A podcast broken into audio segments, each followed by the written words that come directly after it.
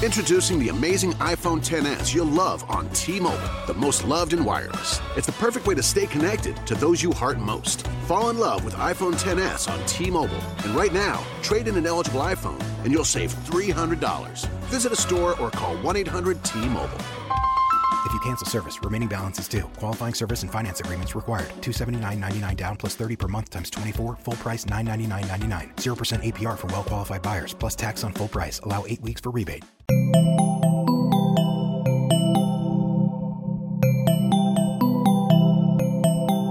Estás escuchando Posta, Radio del Futuro. Continuación, Hodor, Hodor, Hodor.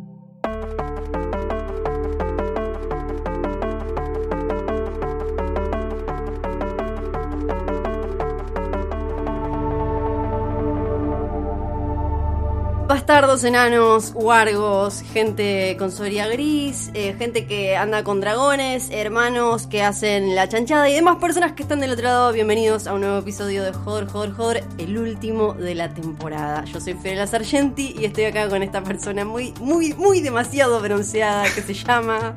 Luciano Banchero es soria gris, no estoy bronceado, es, Este- una nueva clase de Venís de. Dorn, claramente. Contanos, co- ¿allá se ve, es tan en volante como se ve Dorn? o... Me tuve que escapar porque me persiguió una turba iracunda de Sand Snakes. eh, eh, feminazis sí, que sí, te querían cortar el pito y quemarlo. Pero mientras tanto la, la pasé bastante bien. Bien. Te quiero agradecer a vos por esperarme, por- y a Juan Ferrari por dejar el, el asiento calentito y hacer una espléndida labor eh, haciendo de Luciano Banchero, ¿no? No Me- le- no le poniéndome en desgracia, humillándome a todas luces. Tremendo, tremendo, una serruchada de piso impresionante. No le agradecemos a Weiss y Benioff que les pedimos que retrasaran los últimos dos capítulos y dijeron, no, chicos, no, mejor no, no les, no les mandamos ningún beso ni nada. No, no, no, no, no, para nada. Arruinaron, como a muchos fans les gusta decir, eh, arruinaron todo. Todo, Todo. es culpa de. Weiss y Benioff, todo, todo, todo. Bueno, ¿qué es esto? ¿Qué es este epílogo? Es el epílogo como le gusta a nuestro estimadísimo George R. R. Martin y a Game of Thrones, a la serie. También es un epílogo, es un cierre, un balance de lo que fue la sexta temporada, la primera sin libros de Canción de Hielo y de Fuego. Vamos a hablar un poco de lo que nos dejó y de lo que se viene.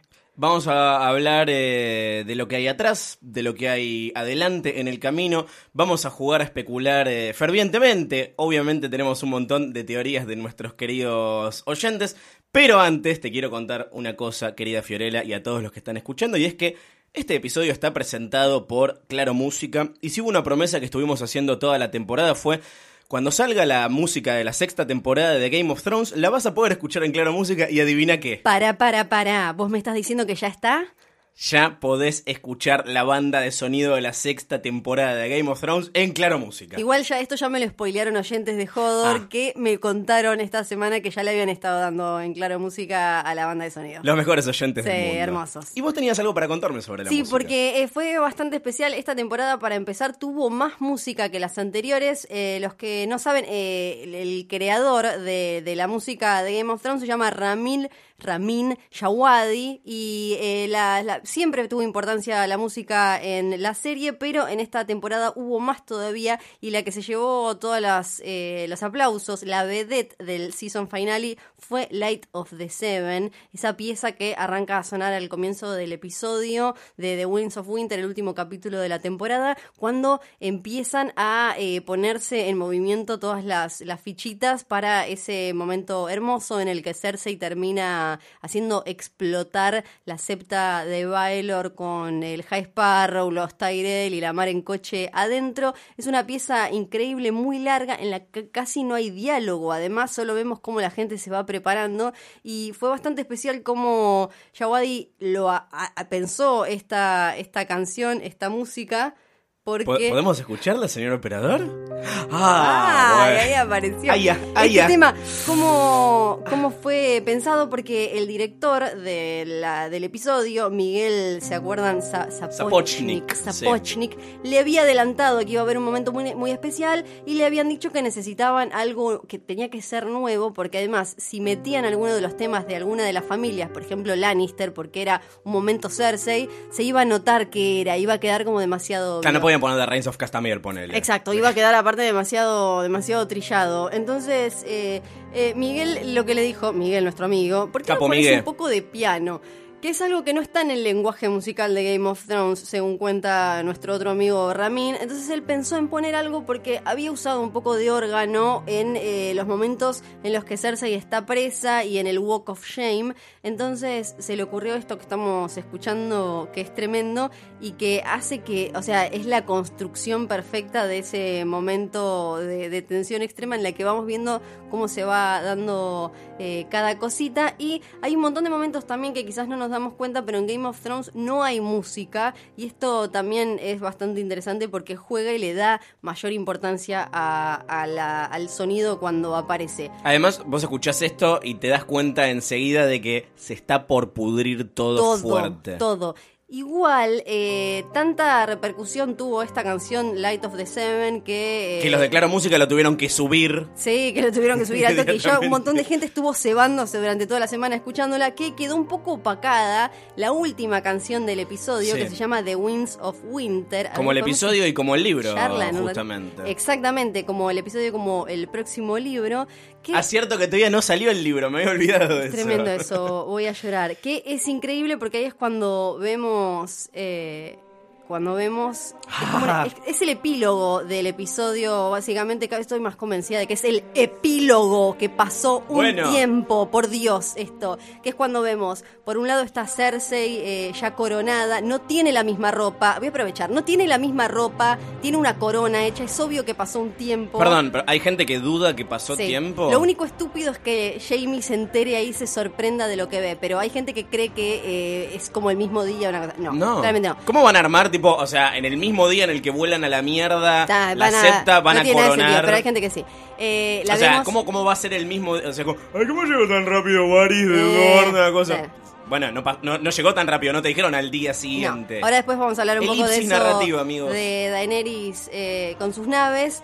Y esto que estamos escuchando, que es el tema de Winds of Winter, es una mezcla, con todo eh, Yawadi, de los temas de Stark, Lannister y Ah, bueno. eh, Targaryen, porque cada uno, si uno empieza a prestar atención a la música de Game of Thrones, tiene su sonido. Por ejemplo, todo lo que tiene que ver con los Stark tiene más violín, más cello, más cosas relacionadas con eh, quizás la Edad Media más clásica y la cuestión más fría y demás. A Daenerys le suelen poner cosas más de Oriente, exóticas y bla. Te voy a Eh, hacer por una estar en pregunta. esos, sí. fuera, fuera de libreto completamente, Ajá, a esto está todo guionado, obviamente. Fiorella está, está leyendo todo y mis preguntas pelotudas también están escritas.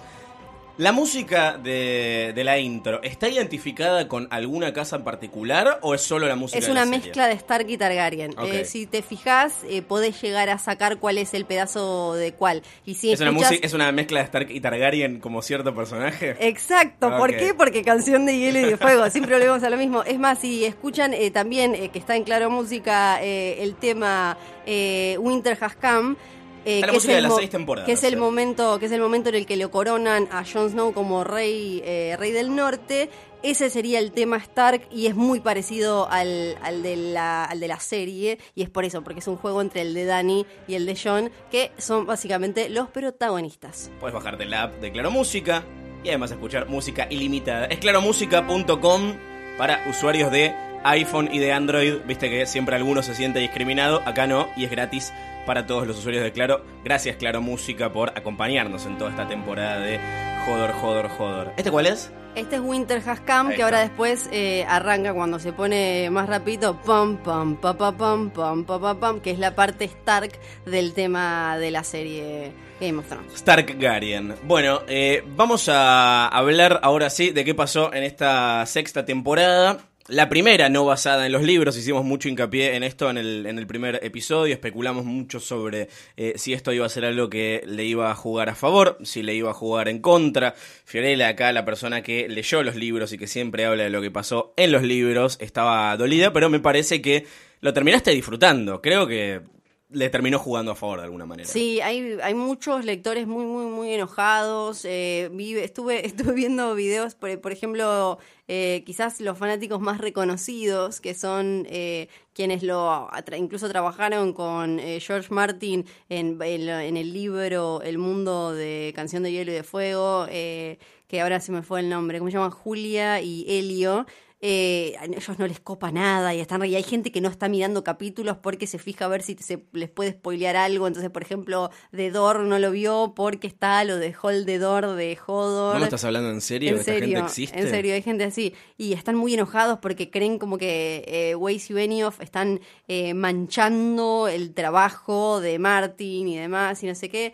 Yo la verdad, por suerte, me parece logro disfrutar y logré disfrutar la serie y los libros me parece que en esta temporada logró encontrar una, una, voz propia que quizás a veces le pasa eh, a las adaptaciones que por estar demasiado, eh, tratar de mantener demasiado un hilo y una relación con el material original, eh, no encuentran, como que descarrilan a veces. Y me parece que encontró su voz esta temporada de Game of Thrones y, y, eso le hizo mejor, porque hay algo loco que me parece que en los últimos libros de, de Canción de Hielo y de Fuego, cuando deberían estar construyendo momentum, digamos, cuando deberían estar como construyendo el clima de se viene, se viene, ya queda poco, como se viene la gran iban perdiendo, se iban desinflando. O sea, con esto de Merín y todo el quilombo que metieron en Don y un montón de cosas, en vez de eh, nos estamos acercando a los máximos momentos y demás, eh, solo empantanó todo y empastó la cosa. Y me parece que la serie logró zafar de eso que un poco había pasado en la temporada anterior y acá solo en un par de episodios. Y eh, sí generó esta cosa de eh, como una sensación de urgencia, de bueno, está pasando algo grosso y ahora lo que se viene es importante y hay que prestarle atención, me parece. Y además está bueno recordar la decisión que, narrativa que tomó Martin en su momento de en el cuarto y quinto libro, en el cuarto contar las historias de un grupo de personajes y en el quinto las de otros. Algo que, ¿te imaginas eso pasando en la serie? Sería ridículo. No, no, ahí sí hay gente, gente quemando, gente que en las oficinas de HBO afuera, gente quemando muñecos. No, tremendo. Suficiente que dejaron a Bran y a Hodor afuera una temporada y fue como. Yo tengo una, una opinión y una pregunta. Por un lado, creo que sin dudas le jugó a favor tener un poco más de, de libertad narrativa para, para contar las cosas sin estar necesariamente atados al, papel. Para mí, entiendo por las cosas que me contás y los que me, lo que me cuentan otros lectores de los libros, que es una adaptación sumamente fiel, más allá de algunos detalles que eh, son decisiones. Esto queda afuera porque no hace tanto a la historia que estamos contando, o sea, son decisiones narrativas muy conscientes. Eh, pero creo que acá tuvieron como espacio para jugar un poco más. Eh, y me pareció como. esto a algunos les pareció más. Esto a algunos les, les, les, chocó más. Me pareció la temporada más televisiva de todas. Sí, y me parece que ahí es eh, vamos eh, a hablar un poco en quizás en lo que se viene, en por qué eligieron no mostrar algunas cosas y sí mostrar otras, y te das cuenta que es una serie muy visual, muy cinematográfica, cómo decidieron mostrarnos quién era la madre de Jon Snow y no mostrarnos quién era el padre, y eh, en esta semana me vi de nuevo la primera temporada, porque, porque nunca parar, y, y me di cuenta que a Rhaegar Targaryen lo arrancan a mencionarlo en el primer capítulo, en el primer capítulo, y ahora cinco años después eh, todavía no nos lo no, no, lo vemos. Eso es consciente, eso es planeado, eso está está hecho para guardárselo porque cuando lo veamos va a ser muy importante y va a ser en un momento tan grosso como en el flashback ese de la Torre de la Alegría y en esa imagen de los ojos del bebé que pasan a los ojos de Jon Snow finalmente de vuelta en Winterfell y todo lo que esa imagen significó, porque si te te fijas, lo que te mostraba esa imagen es Jon Snow era príncipe, o sea, era heredero de un montón de cosas y él se las ganó solo. O sea, lo que estábamos viendo era la gente lo estaba aclamando como rey del norte y él acababa de ganar una batalla con un montón de gente que tenía desde Wildlings hasta eh, los hombres de las grandes casas del norte ahí bancándolo, apoyándolo y él igual desde la cuna ya tenía sangre de, líder, digamos, pero él se lo ganó y eso decidieron mostrarlo de una forma súper cinematográfica. Eh, lo mismo volviendo ahora a lo de Daenerys y el epílogo del capítulo, que algunos dicen como eh, lo que estamos viendo es ella que ya está, que se seguro está en Dorne y está yendo a King's Landing. Para mí ella no nos no nos mostraron ahí que ella ya está en Westeros, porque la serie, con toda la construcción que hizo de Daenerys, eh, lo que significa que ella llegue a Westeros. Mira si no nos van a mostrar el viaje a Westeros. No digo que no esté cerca, no digo que no se hayan encontrado con esos barcos de, de Tyrell y, y, Martel en el, por ahí por algún lado. Eh, eh, no digo que esté más cerca de Westeros que de Merín. Lo que digo es, ella no pisó, no puede haber pisado ya Westeros porque esa imagen de ella desafiante tiene que ser la imagen de ella que todavía sin haber pisado Westeros. Porque justamente como decías vos, la serie está más, más televisiva que nunca, más cinematográfica que nunca, y la serie es imágenes, eso es lo que nos quedó. La, la, diferencia, como la carta que tienen para jugar es que ellos son imágenes, y me parece que se va a ver mucho en la séptima temporada, sobre todo, por ejemplo, con cuando conozcamos a Raegar Targaryen y veamos eh, a él con Liana o a él peleando en el tridente contra Robert y demás. ¿No te parece que están muy divididas las aguas entre los que dicen, obviamente, siempre sin grises, siempre sin matices, esta fue la mejor temporada de todos, versus los que dicen, esta fue la peor temporada?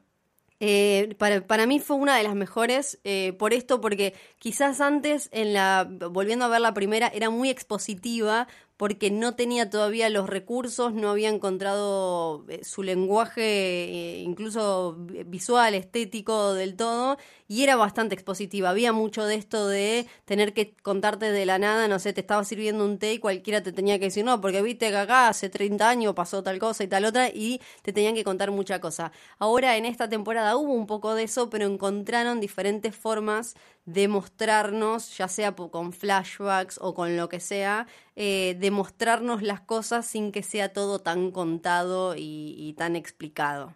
A mí me dan un poco de paja los flashbacks como recurso narrativo, pero bueno, la manera en la que lo integraron me pareció interesante. Me gustaría que no se convierta, que esto lo hablamos en, episodios anteriores, con esto del abuso del viaje en el tiempo como herramienta para modificar las cosas y bla, bla, bla. De la misma manera, el flashback para para contar cosas, es como, ahora paremos un poco, ya está. No, no, por eso destaco lo de eh, no contar todo a través de flashback, dejar algunas cosas pendientes, como por ejemplo, ya está, ya mostraron en una infografía que, que, Raegar es el padre de, John, pero me parece bien que no lo digan.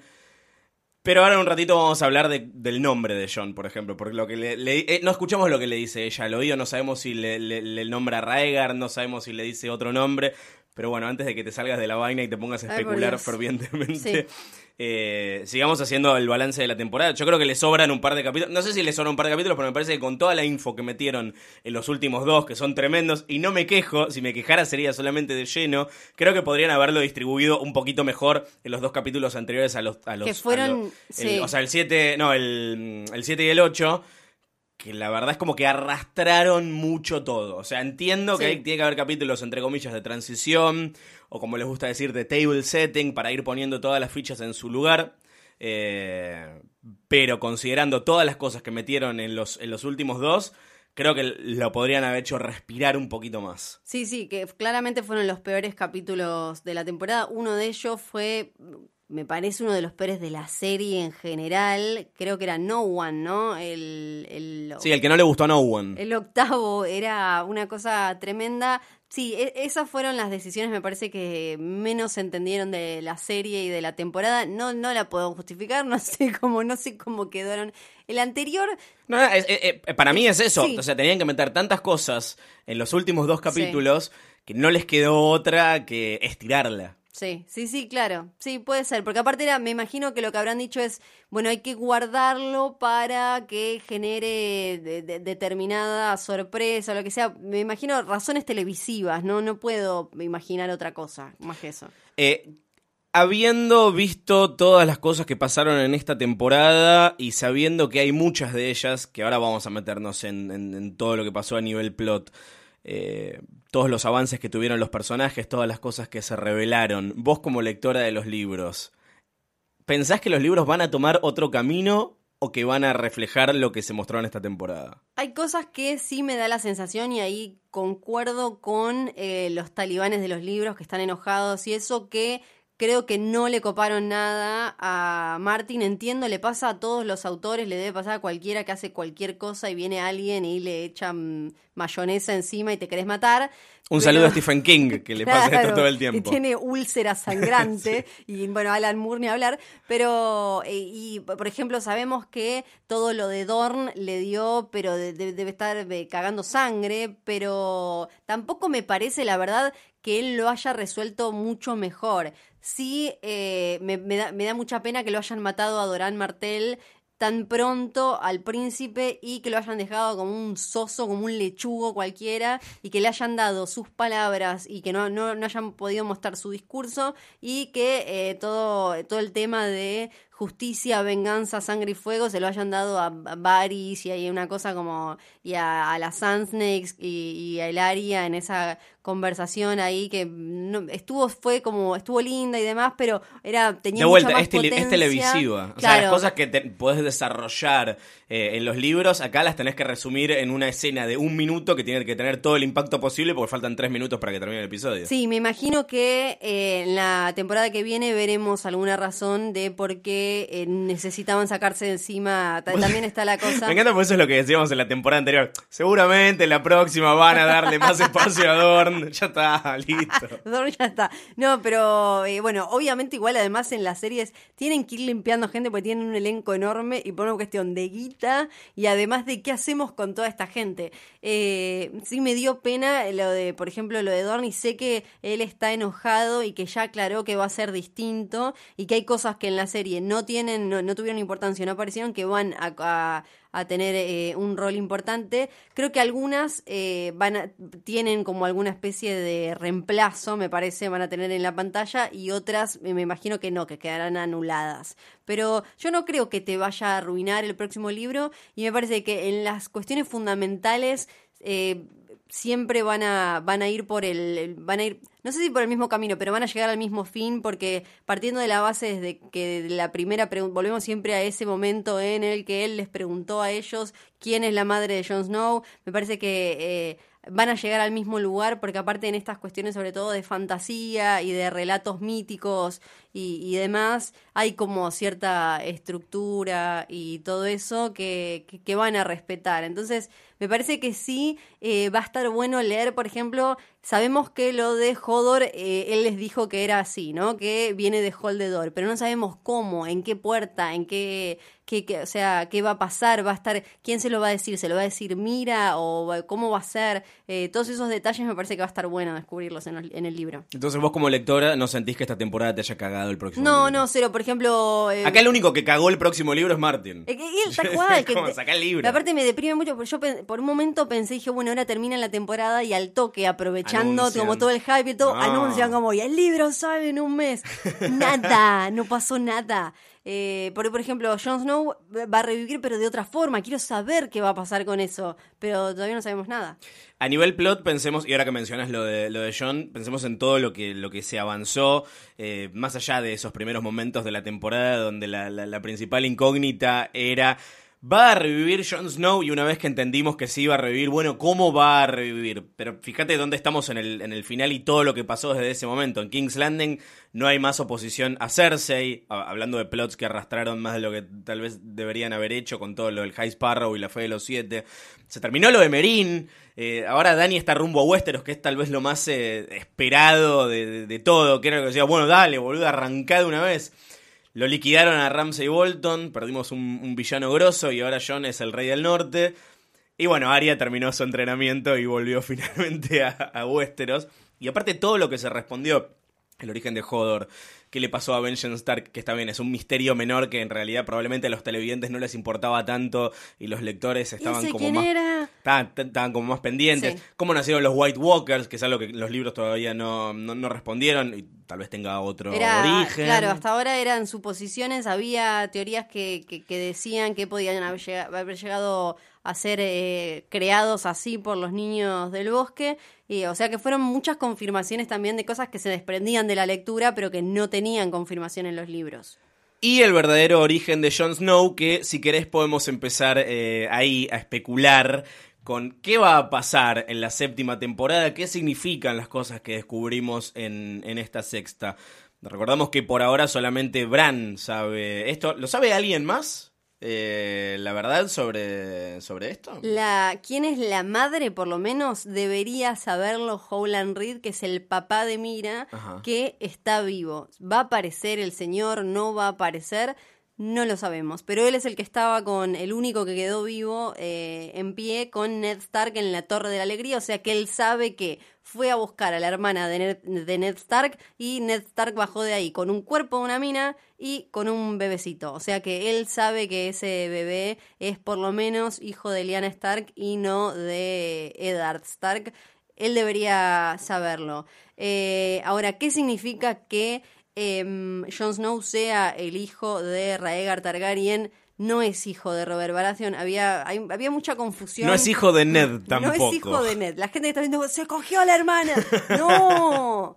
A mí igual me mataba. Bueno. Igual, perdón, si mostrás Sí. una serie con tanto incesto, a ver, eh, se cogen entre hermanos todo el tiempo, ¿no? Claro, Están- igual a ver, toda hay- la dinastía Targaryen está hecha sobre la base de Hay cogerse algo igual, de- tampoco seamos malos con eh, la serie, hay una buena construcción de personajes. Ned Stark estaría mucho más torturado si Sí. se hubiera comido a la hermana. Sí. Pero ya vimos además que no estaba bien visto comerse a la hermana. Pero además por- todo el ta- un- no solamente el único propósito que tiene más que ver con John que con Ned, pero esto es como viene a responder una de las grandes incógnitas de la serie, que es cómo puede ser que un tipo tan noble y derecho como Ned tuviera un Un bastardo. bastardo, exactamente. Eh, después otra cosa, lo que dice ella en la serie, lo único que se escucha es, eh, si Robert, eh, prometémelo, si Robert se entera, no se escucha más nada. Y algunos decían, es hijo de Robert. Ahora, pensemos, si él es hijo de Robert en la serie, ¿Ella qué debería haber dicho? Si Robert se entera, lo va a abrazar y lo va a amar y lo va a hacer príncipe, porque si Robert amaba a Liana, ¿qué, qué, qué le puede Claro, hacer? A ver, lo que pasa es que nosotros tenemos en la cabeza que John es bastardo. Sí. Eh, Jon no- en el caso de que fuera hijo de Robert Baratheon, no sería el, no sería un bastardo. Sería, ponele que lo hubieran tenido antes del casamiento, pero Robert como rey no le, le, le chupaba un huevo, lo hacía, lo hacía legítimo en dos segundos, o aunque no lo hiciera legítimo, lo iba a querer porque él estaba obsesionado con Liana, la amaba, se iba a casar con ella y ya desde el primer capítulo, cuando lo vemos a Robert Baratheon, lo primero que hace cuando llega a Winterfell es le dice, vamos, mostrame de, vamos a su cripta, vamos a su tumba, le dice. Y Cersei le dice, no, pero no sé qué. Y en el primer capítulo ya hay un montón de charlas en, en los primeros capítulos donde Cersei le dice, yo alguna vez tuve chances con vos, no, le dice él porque estaba obsesionado con Liana. Entonces, si ese bebé era fruto de ellos dos, él era un tarado, te- te- ya te dicen que era borracho, canchero, agrandado y tarado desde joven. Eh, pero sí, te da pena porque básicamente él le gustaba una mina y la mina no gustaba de él. Se la habían prometido, se la habían enganchado para Claro. casarse, pero la piba no gustaba de él. La piba, recordamos, pensemos un poco quién es Lyanna Stark, lo que sabemos de ella.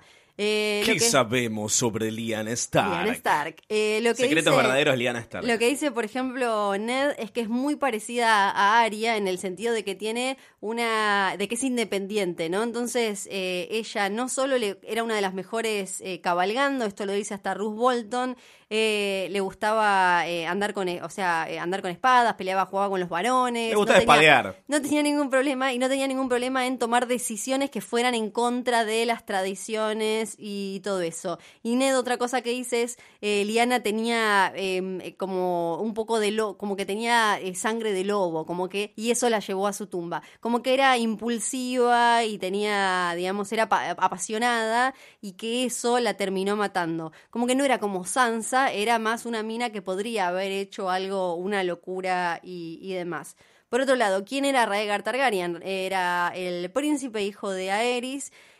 Lo más parecido a Ned Stark que vamos a encontrar en, en los Targaryen y a la vez a un príncipe de cuento. El chabón era peleaba, era un caballero, pero porque tenía que hacer, era, era muy bueno eh, peleando, pero a la vez tocaba el arpa, cantaba, la gente lo quería mucho, era bueno, trataba de ser, eh, eh, quería ser cuando fuera rey lo, lo mejor, eh, el mejor rey que pudiera ser, eh, era noble, incluso Ned Stark en un momento piensa... eh, me pregunto si Rhaegar Targaryen eh, visitaría burdeles. Estoy casi seguro que no. O sea, si George Martin te pone esto es para decirte, mira, te estoy diciendo que el tipo más noble de la serie piensa que este otro muerto también lo es, como para darles una eh, un pantallazo de por qué también eh, muchos dudamos de que Raegar la haya secuestrado y la haya estado violando durante meses, como dice Robert Baratheon, a, a Liana. Entonces era un tipo muy preocupado por la gente, muy eh, atento, esto lo dice todo el mundo.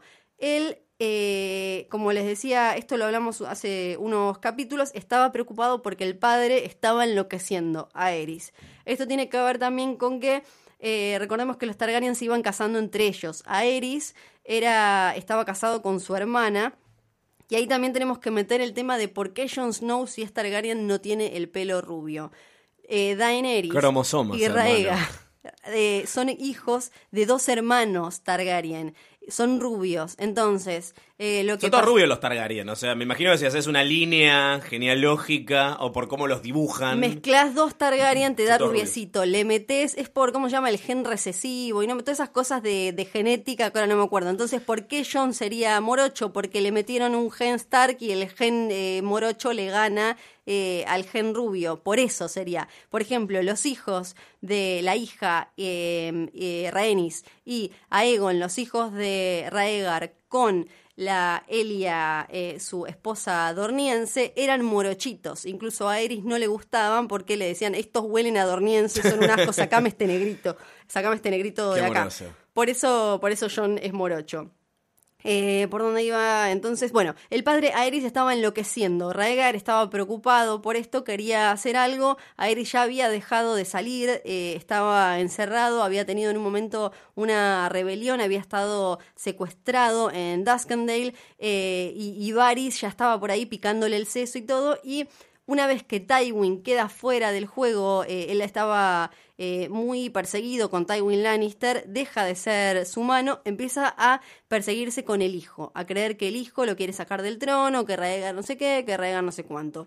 Parece, dicen, que sí, que Rhaegar lo que estaba haciendo era organizándose para sacarlo a papá Targaryen del trono porque le estaba haciendo mal al pueblo. Entonces, ¿cómo iba a hacer esto? Organizando el torneo de Harrenhal, que acá lo mencionamos, fue uno de los... Harrenhal, para el que no lo recuerde, vio la serie, es esa ciudad que está... ¿Es una ciudad? Está hecha mierda por el fuego de los dragones, es un castillo. Ahí está, Exacto, donde lo vimos a Tywin cuando estaba Arya que le, que le servía el vino en la serie. Ahí. Esto fue en el año de la falsa primavera, en el 281 después de la conquista de Aegon.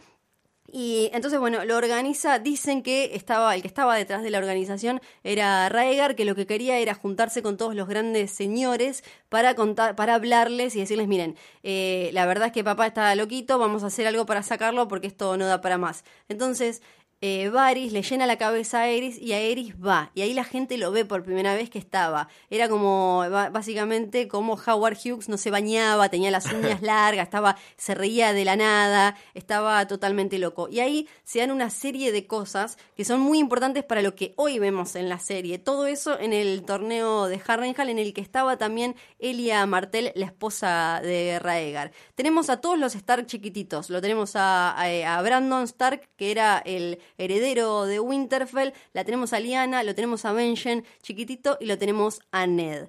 ¿Qué pasa? Ellos eh, también estaban ahí, estaba Howland Reed, eh, el papá, esto se lo cuenta a Mira, a Bran en un momento y le cuenta una historia de cómo eh, Howland Reed fue bulliado básicamente por eh, los escuderos de tres caballeros. Lo bullean porque era chiquitito, porque no era nadie, porque qué sé yo, no sé cuánto. ¿Qué pasa? Eh, lo, lo, defiende Liana ahí frente a estos tres escuderos. Después eh, van, a, van a, una cena donde estaba todo el mundo y Liana le presenta ahí a sus hermanos que ahí los menciona como el, el, lobo salvaje que era Brandon, el lobo silencioso que era Ned, el cachorro que era Benjen y, la She-Wolf que era Liana. Ahí lo que te mencionan es que Raegar canta y Liana llora. Ese es el primer momento en el que vemos como que Liana se conmueve por algo que hace Raegar. Al otro día, cuando eh, en el torneo aparece un caballero que le llaman el caballero de mm, el caballero del árbol sonriente misterioso que tiene una armadura que no tiene sentido como todas de partes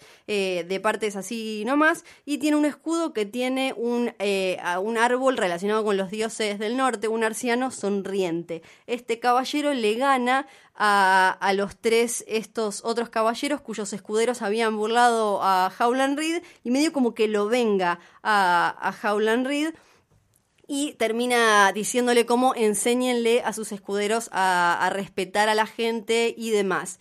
Quedó ahí la historia, él desapareció, este caballero del árbol sonriente.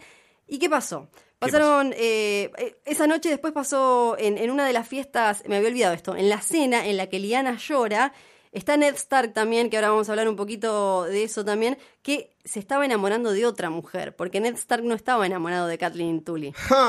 Eh, el rey. Yo tampoco me enamoré. El rey Aerys Targaryen flashea, que recuerdan que estaba muy, muy perseguido, flashea mal a ver quién era este caballero de la armadura con el árbol sonriente y lo manda a Raegar a que averiguara quién era.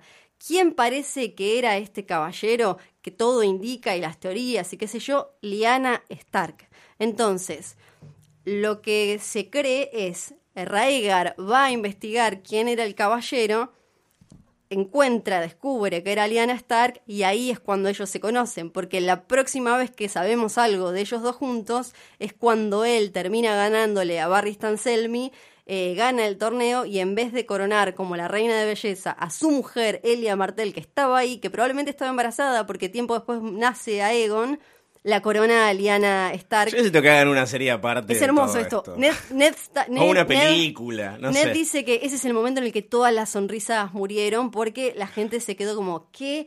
Y entonces lo que se cree es, se conocieron cuando él tuvo que investigar y descubrió que ella era este caballero misterioso, y ahí es cuando se generó este vínculo. A todo esto mientras, Ned se enamora de Ayara Dane. Ayara Dane era la hermana de Arthur Dane, eh, de la Kingsguard, que lo vimos ahí en la Tower of Joy.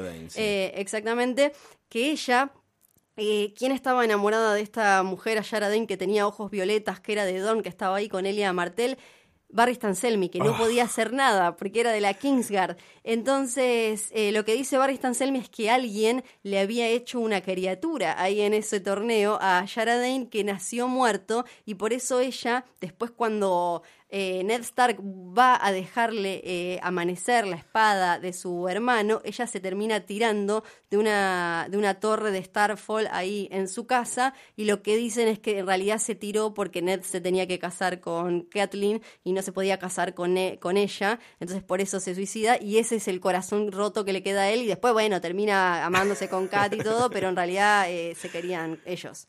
Es, es todo muy lindo. Sí, no entiendo cómo no hablamos de esto antes acá, porque ya me habías contado el torneo de Harrenhal, pero la, la, la, trama esta, el culebrón venezolano este que acabas de, describir. Es hermoso, porque aparte Barry Stanselmi dice, si yo le hubiera ganado a Raegar, yo hubiera coronado a Yara y no hubiéramos evitado, hubiéramos evitado toda la guerra. Dice, el Barry que en los libros sigue vivo y en la serie lo mataron. En la serie, en la serie la quedó. Y bueno, entonces después, volvemos a la Torre de la Alegría. Vamos.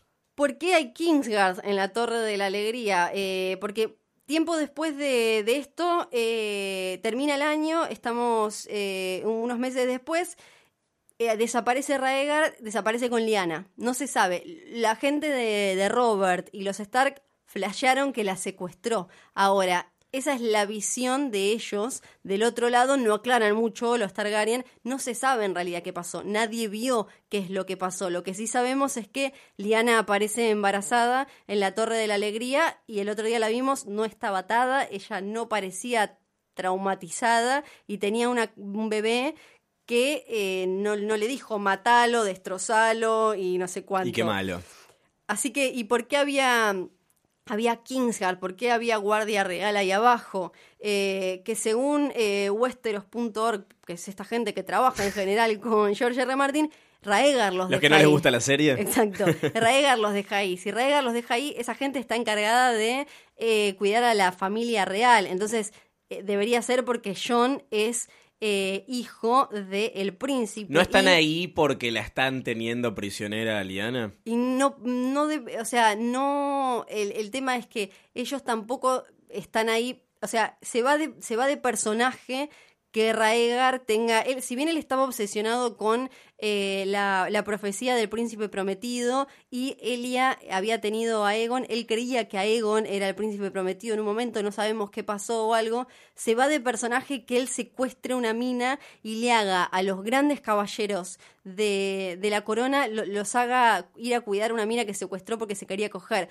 sobre todo porque incluso esto me parece que se ve en la serie, eran de, de los mejores luchadores de Westeros y ellos no están en el tridente, en la, batalla que hace que Robert llegue al trono. Claro, eso le da, un nivel de importancia. Le da un nivel de importancia que ellos estén ahí y no allá, entonces parece raro que estén ahí por un capricho de solo porque me quiero comer a esta minita y no porque están cuidando a mi heredero. Entonces, para mí, probablemente lo que vayamos a descubrir es que ellos de alguna forma se casaron, porque los Targaryen en, en, una época se casaban con más de una mujer. Él nunca había amado a Elia Martell, se terminó casando porque le estaban buscando la, alguien lo más parecido a, un Targaryen posible y terminó, terminaron enchufándole a esta dorniense.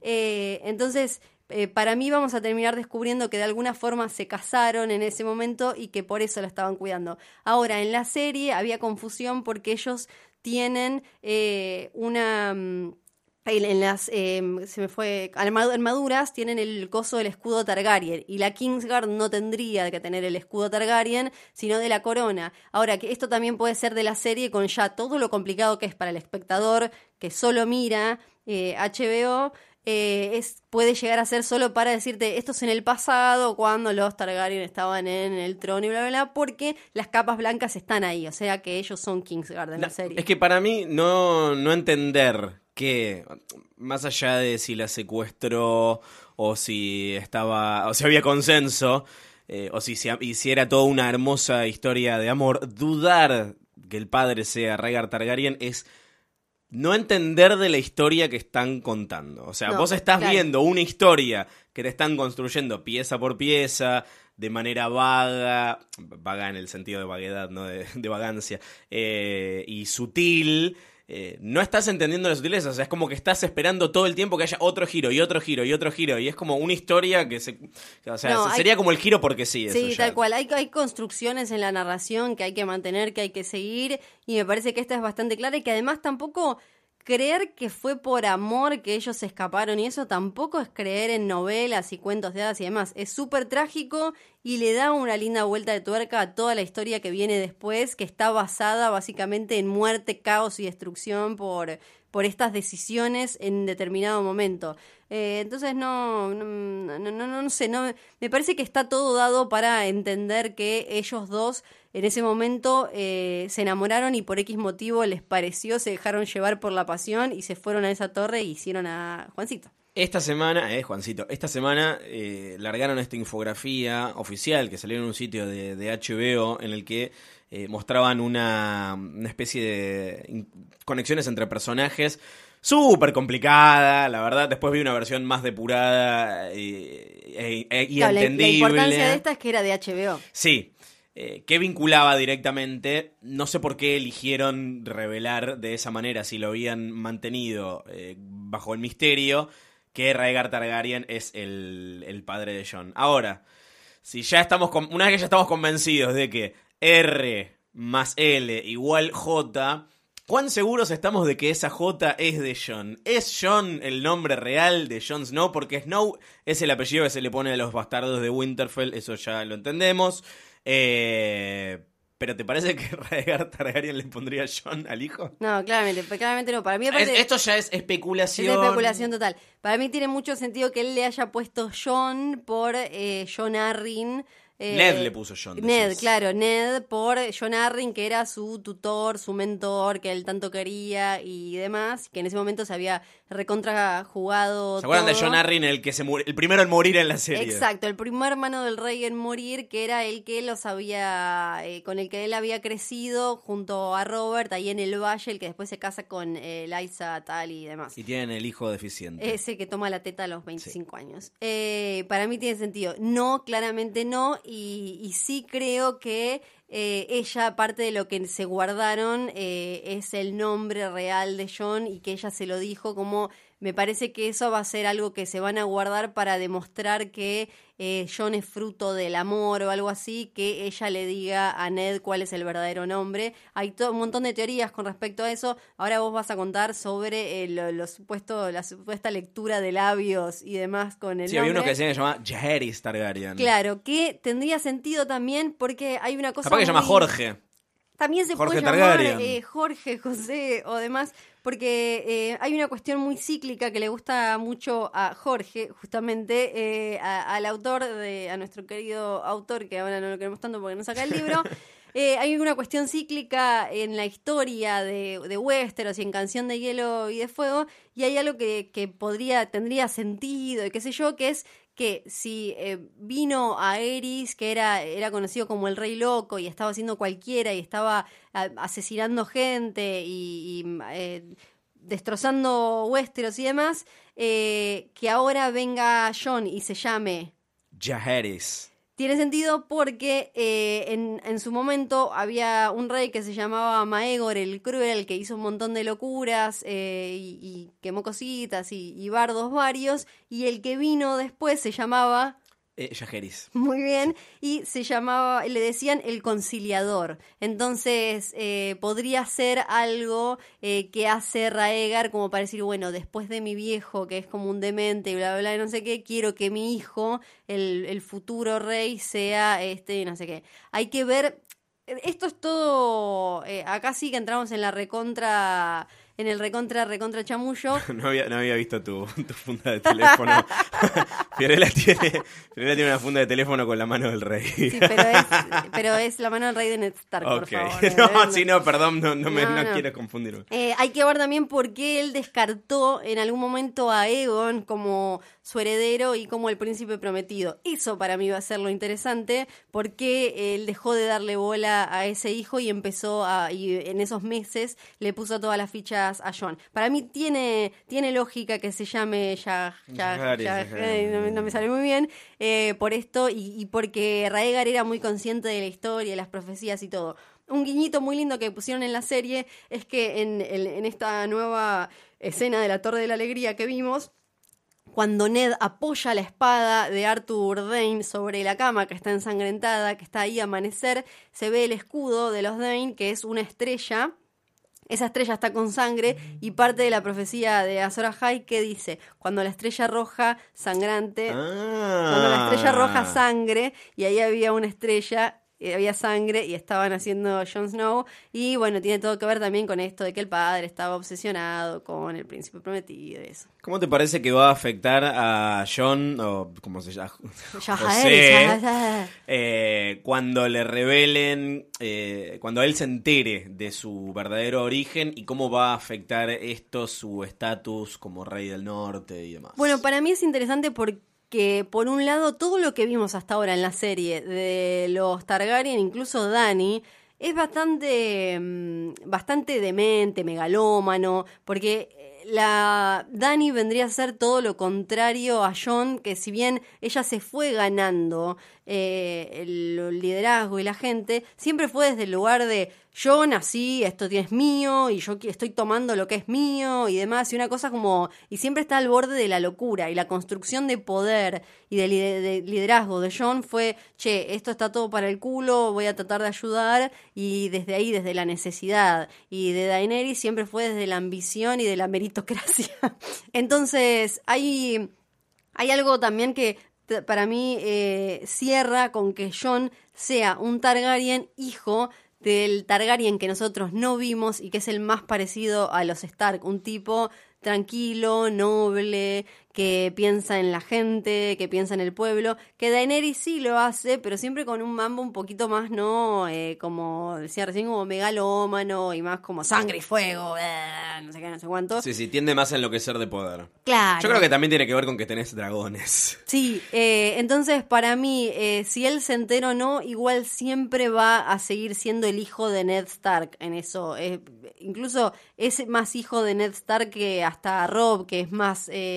es más Kat que Ned. Entonces no creo que lo cambie mucho, incluso aún si se casaron sus padres y él es el heredero legítimo de, del trono de hierro, no lo veo, no lo veo como muy King's Landing, digamos. No lo veo mucho cambiando su forma de ser. Hay una teoría que dice cómo se puede llegar a enterar él, que tiene que ver con las criptas de Winterfell, porque ya desde los primeros eh, libros, si no me acuerdo mal, Siempre eh, los Stark tienen sueños con las criptas de Winterfell. Él sueña con que eh, tiene que ir ahí abajo y lo llaman, pero él dice no, yo no puedo ir porque no soy un Stark y, entonces eh, tiene un montón de mambos con eso. Ned tenía las tumbas preparadas para él y para los hijos y él también soñaba con, con todo eso. Bran y Rickon, antes de que muera el papá, eh, sueñan con el padre y el padre en las, eh, ahí en las criptas mencionándolo a John. Entonces hay teorías que dicen que quizás Ned escondió ahí abajo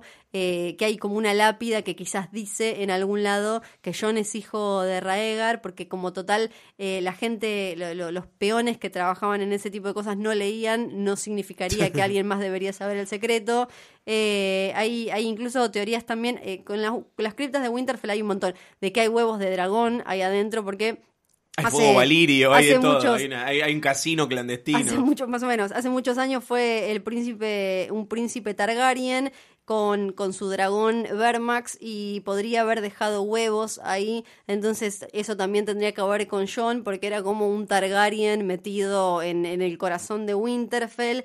Eh, y hay eh, también otra, hay una leyenda de Bael el Bardo, que era un tipo que era como Mans Rider, un rey del otro lado del muro, que él eh, estaba, se había enamorado de una hija de un lord de Winterfell y básicamente medio también como que se la llevó y dejó en su cama una rosa de, azul de invierno, que eran como las que le gustaban a Lyanna Stark, como la que ve Dani en la visión en el muro, que vendría a ser John. Meses después aparece, eh, reaparece esta chica y tiene un, bebé y estuvieron, supuestamente estuvo escondida todo ese tiempo, embarazada en las criptas de Winterfell y era un momento en el que los Stark estaban por eh, extinguirse y al final no, no se extinguen porque alguien, digamos, le hizo un bebé a, a esta chica medio como secuestrada digamos, abduciéndola. Y acá vendría a ser lo mismo, porque recuerden que los Stark están casi extinguidos, ¿no? O sea, Bran no puede tener pibes, eh, Sansa y Arya son minas, entonces sería como una cuestión parecida. Eh, hablando de tener pibes y de cuestiones familiares y de dragones, hablamos de Daenerys, que es Targaryen, hablamos de Jon, que ahora sabemos que es Targaryen, pero hay algo que comentamos mucho acá en Hodor, que creo que lo hablamos más en la temporada anterior, que es eso que dice que el dragón tiene tres cabezas. Si ya tuviera, si estas fueran dos cabezas, ¿cuál sería la tercera cabeza? ¿Y qué significa eso? Esto es raro porque algunos dicen Respira que hondo. Sí, algunos dicen que Martin dijo que no tienen que ser sí o sí tres Targaryen mm. porque la teoría original era bueno, Dani, obvio, son sus dragones, es la que sabemos que es Targaryen, Jon eh, es Targaryen y bla, bla, bla. Y sería Tyrion, porque siempre está metida por ahí, como medio el rumorcito, como al padre de Dani, a Eris, le gustaba, Joanna Lannister, y estaba esta cosa de, bueno, el rey podía, eh, podía pedir minas y que podría haber agarrado a la señora de Tywin y le podría haber hecho una criatura. Y además hay menciones de que Tyrion es distinto y que tiene un ojo de cada color y que no sepa, tampoco tiene el mismo rubio que los hermanos. Y eso que le dijo Tywin una vez de no puedo probar que no, que sos, que no sos mi hijo. Y un montón de frases así, está como para mí eso, yo la verdad es que no soy tan fan de la teoría de Tyrion Lan de Tyrion Targaryen. Me da la sensación de que esas son más esas cosas que pone Martin de pillo como para que queden ahí picando como rumores y que además es un juego divertido que hace más enferma la relación entre Tywin y, y, Tyrion y además entre Tywin y Aerys que tenían esta relación de poder y de necesidad y demás no, no, no soy fan de, creer que Tyrion va a terminar siendo un Targaryen. Eh, los que dicen que no necesariamente tiene que ser un Targaryen creen que puede llegar a ser Bran, que por eso el cuervo de tres ojos le dijo vas a volar, no solo se refería a que va a volar en, en visiones o en sueños, sino como que va a volar porque va a poder huarguear, digamos, en, en uno de los dragones y que él va a terminar siendo uno de ellos. La verdad es que no sé, en los libros para mí que, apareció Aegon, este supuesto hijo menor de Raegar, para mí es falso ese, hay dos profecías que hablan de un falso dragón, para mí claramente eh, es, eh, estrucho, Varys lo apoya a él en los libros, para mí es una construcción que hace Varys para apoyar a alguien y seguir manejando poder. Lo, esto de las el dragón tiene tres cabezas viene también con que Aegon, el conquistador, tomó Westeros, o sea, creó los, los siete reinos y demás, eh, él con sus dos hermanas, cada uno en un dragón, no, no, no, sé, no sé, ¿eh? yo no lo veo a Tyrion arriba de un dragón. Yo sé que del otro lado, los, sobre todo los fans de la serie, están como... Ah, bueno, pero y aparte esta temporada que vimos, eh, lo vimos llevándose bastante bien con los dragones. Sí, sí aparte él siempre en, la serie y en los libros te aclaran que él está obsesionado y leyó muchísimo con los dragones. Para mí tiene más que ver con que él toma y sabe cosas, como nos dejó en claro, y que con eh, que él tenga algo, no, no sé, no le veo mucho destino de héroe físico más que lo que le vimos en Blackwater y eso. Para mí sería raro ya meter dos... Eh, dos personas cuyo origen en realidad es Targaryen. O sea, a nivel historia me parece claro, muy, muy extraño. Hablemos de las guerras que se vienen, o de la guerra. Bueno, en realidad es más de una, ahora vamos a ver. Por un lado, la tenemos a Dani que ya zarpó con rumbo a Westeros y para eso tuvo que construir un montón de alianzas. Algunas les costó, les, costó un montón de tiempo, toda esta temporada con el asunto de Ostraki, eh, todas las temporadas que estuvimos en Merín, algunas fueron más espontáneas, como la aparición de los Greyjoy eh, y de Dorn y demás en escena. Pero también está pendiente el tema de la vida amorosa de, Dani. La, vimos dejando atrás a Dario, pobrecito, que lo clavó ahí en Merín a aburrirse. Eh, vimos cómo se despidió de Llora hace algunos capítulos. Y ahora también sabemos que se tiene que conseguir un marido para seguir construyendo poder. ¿Por qué se tiene que casar Dani y ¿Con quién se, pensás que se va a casar si tuviéramos que hacer el pro de, del amor? ¿Será con, eh, con Euron Greyjoy, que está ahí todavía construyendo barquitos? ¿Será con Yara Greyjoy? ¿Será con, eh, con Jon Snow, como le que es la tía en realidad, pero capaz que no saben y tienen una situación medio Luke y Leia? ¿Qué pensás que les espera? Es muy complicado eso porque si te fijas ya no quedan ni siquiera tantos herederos poderosos. Eh, lo que ella necesita es aliarse con el norte. Una, o sea, si ella logra aliarse con el norte, básicamente solo le queda destruir a los Lannister, o sea, Cersei. Eh, y la verdad es que no sería tan difícil, porque ya entre los dragones, eh, los barcos y el poderío del norte, listo. Em, Ahora, con Euron lo veo muy difícil porque ella ya tiene a Theon y a Aya que les cuentan eh, lo que es el. Eh, a Yara, perdón. eh, en los libros. En los libros.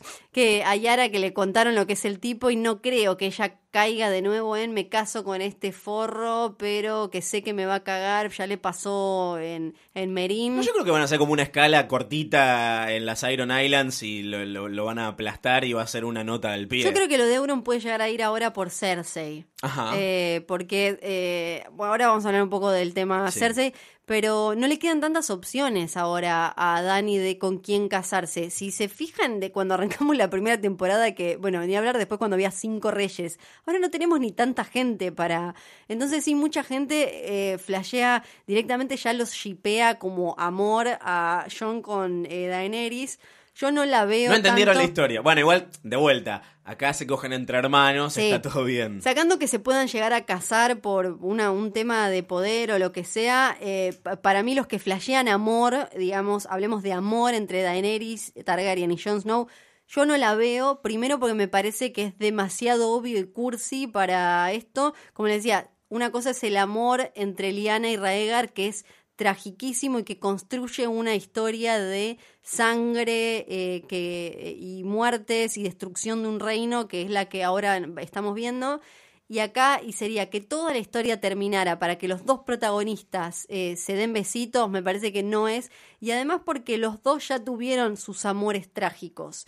Y si bien eh, hay profecías de Daenerys en las que le hablan de que ella va a tener diferentes historias y eso, no sé si se refieren a que va a volver a enamorarse y eso. No- tampoco me divertiría mucho verlos a ellos volviendo a tener una historia de amor tan fuerte. Me gustaría más eh, verlos haciendo otras cosas o teniendo otro vínculo, porque eh, Jon Snow con Ygritte me parece que ya lo marcó a él y ya estuvo bien y ella con Khal Drogo también. Entonces me parece que hacer que todo sea para que ellos dos de golpe llegan, se ven y dicen como, apa, eh, pero sí sí tiene sentido para mí, ella tiene que ir a apuntar a casarse con él. O sea, es el rey del norte ahora. eh, ella necesita eh, el norte. Así que para mí es, eh, no sé cómo lo van a resolver, no sé si se va a enterar que es el sobrino y eso va a afectar de alguna manera. La verdad es que ahí no, no, voy a ni especular. Me parece sí que Littlefinger va a tener mucho que ver con todo lo que pueda ser una posible alianza entre Dany y Winterfell. Em, pero con Euron no la veo. Yo a Euron lo veo aliándose con Cersei porque Cersei ahora está sola. Sí. Recordemos que además King's Landing necesita la comida y la plata de los Tyrell y ahora no la va a tener. Ella no tiene a nadie ahora, ni siquiera, eh, o sea, tiene a um, Castle y Rock, Lannisport y nada más. No, no tiene, no tiene gente. Y entonces, eh, para mí, Euron y Cersei pueden llegar a unir locuras y ahí a, a ver algo interesante. Además, Euron tiene barcos y le puede entrar cosas por, eh, por Blackwater. ¿Qué te parece que- Blackwater. Blackwater. Eh, Jamie cuando la vio sentada en el trono casi que puso cara de quien se tiró un pedo acá, estaba asqueado con, con, con- con toda la situación. ¿Te parece que va a ser un aliado o que va a ser un enemigo? Y para mí al principio... Porque recordemos que en esta Sí. temporada se, se, se volvieron a mostrar amor. Sí, para mí... O eh, sea, él le dijo cosas como... Claro, pero, el, pr- pero Nosotros, nosotros para siempre. les habían matado un pibe y les quedaba un pibe. Y toda No, la temporada y fue Jamie diciendo porque ella es una leona, es Carmen Barbieri y Nazarena Vélez juntas y no sé qué, y bla, bla, bla. Y ahora ella no tiene un pibe y es una loca demente que no le queda nada, que está vacía por dentro, que hasta la mina que diseñó la ropa negra con la que ahora ella se viste dijo, le diseñé la ropa negra porque ahora está muerta por dentro, entonces ya ni siquiera se viste de rojo porque es como una especie de zombie del mal que se viste como el que hace cosplay del padre y, no tiene nada por dentro más que ambición y poder y muerte. Eh, entonces para mí él la va a bancar un rato, va a tratar de encauzarla, pero en algún momento le va a soltar la mano. Igual ya ellos dijeron que esta próxima temporada, la 7, va a ser mucho sobre Cersei y dónde está y qué es lo que quiere hacer y demás. Para mí lo más probable es que, es que vaya por ahí. Eh, y no, no creo que muera pronto Cersei. Me parece que ahí pifiamos todos con, pensando que la iba a matar Jamie pronto. Sí. No, sí me parece que en algún momento que él le va a terminar de soltar la mano. En los libros creo que también Tommen va a terminar muriendo por algún pifie de ella, no suicidándose porque tiene ocho años, pero sí porque, porque acá él murió por, porque ella eh, estaba tan obsesionada con vengarse que no pensó en las consecuencias que iba a tener con, con su pibe. Eh, pero no sé, porque por algo sacaron lo del baloncuar en la serie, así que no sé cómo va a terminar muriendo ella. Bueno, pero a ver, Cersei viene perdiendo en promedio, digamos, un hijo por temporada, más o menos, ¿sí? Sí, sí. Eh, aproximadamente. Eh, la profecía de Maggie la rana, que habíamos visto al comienzo de la quinta temporada, eh, decía que iba a perder a sus tres hijos. eh, y que, bueno, acá está lo del baloncuar, que si querés puedes contarlo de vuelta porque el público se renueva. ¿Qué significa eso? que el balón, lo que le decía es que eh, la iba a, cuando ella creyera que todo estaba más o menos bien, eh, iba a venir el baloncuar y la iba a, eh, creo que le dice literalmente como que le iba a ahorcar, eh, que iba, a- sí, que le iba a ahorcar. Sí, Y baloncuar significa hermano menor. Entonces, algunos dicen como su hermano menor, un hermano menor. Entonces ahí entra toda la cuestión de. Puede ser Daenerys, que es eh, la hija menor de una familia, o su hermano menor tipo Tyrion, o su hermano menor Jamie, porque salió después que ella de- del útero de la madre. Eso por el lado de la guerra por el trono, pero por otro lado todavía tenemos la amenaza latente de los White Walkers, que yo quiero hablar un poco de, antes de, especular, esto también forma parte del terreno de la especulación, pero creo que tiene más que ver con opiniones de decisiones narrativas que se van a tomar en la serie. ¿A vos te parece que va a primar más eh, el conflicto entre los personajes por quién tiene el poder en los siete reinos?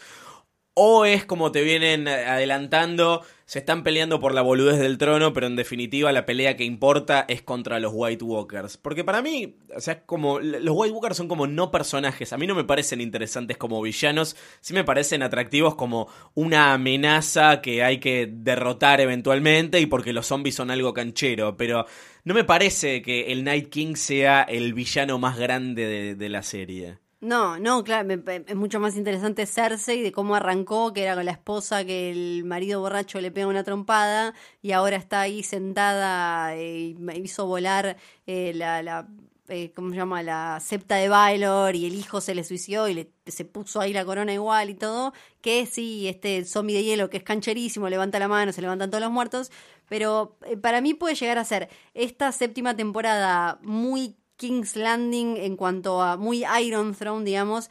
¿Y después eh, los White Walkers? Y la última temporada. Porque yo pienso que va a ser al revés. Vos pensás primero. Yo no creo que los White Walkers sean el, final boss. Ah, claro, vos, vos lo pensás como un jueguito, ¿verdad?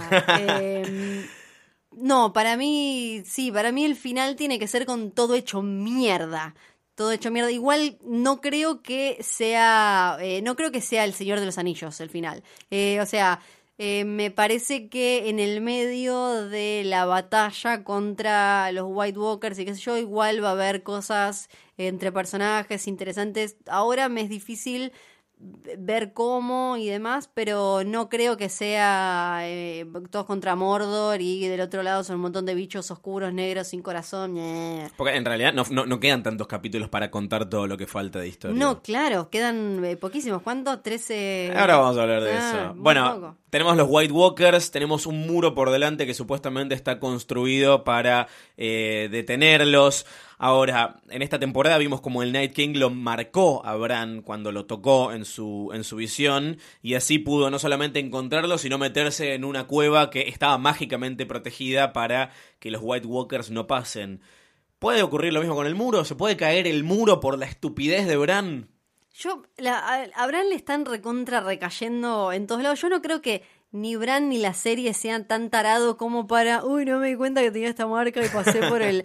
Porque, sobre todo porque ya sería muy idiota. Vos tenés mucha fe en Bran, igual. No, más, espero, o sea, tengo más fe en los guionistas que en Bran, porque me parece que sería muy idiota que después de lo que pasó con Hodor, veamos que eh, Bran termina siendo el que deja que los White Walkers pasen para el otro lado porque no se da cuenta que tiene una marca mágica que eh, rompe los hechizos eh, anti-White Walkers y demás. Me parece que eso sería muy vago. Eh, sí eso sí me genera mucha intriga. ¿Qué va a pasar con esa marca? ¿Qué va a hacer Bran con eso? Y espero y rezo porque no sea como no me di cuenta de que crucé para el otro lado y ahora estoy en Castle Black. Y no, quiero pensar que es así. Eh, en, la, en la serie de los libros, The Wall tiene 8.000 años. Eh, para hacer un poco de historia. Es obvio que la van a tirar. Para mí la, la van a retirar al final de la próxima temporada, para mí es como, es como, The Wall es el McGuffin que duró seis temporadas. Yo supongo que la van a, sí, algunos dicen como van a saltar, pero sería muy choto que la salten los, los muertos.